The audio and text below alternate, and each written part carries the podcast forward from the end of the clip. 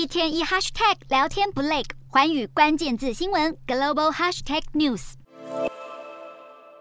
意大利国会选举投票结束，出口民调显示，右翼联盟将夺下百分之四十一到百分之四十五的选票，足以掌控参众两院。其中极右派的意大利兄弟党预估将拿下百分之二十二到百分之二十六的选票，渴望成为全国最大党。四十五岁的党魁梅洛尼则渴望成为意大利首位女性总理。梅洛尼曾在受访时指出，中国正在渗透世界各个角落，他若当选，将限制中国在意大利与欧洲的扩张，而且并不打算继续参与“一带一路”计划。他也在访问中提到，台湾是意大利和欧盟的战略伙伴。台海若发生军事冲突，将对欧洲造成直接影响。认为欧盟应该运用一切政治与外交手段，尽全力施压，避免台海发生冲突。意大利兄弟党对台湾高度友好，如果主导下届政府，有望促成更多台意双边合作。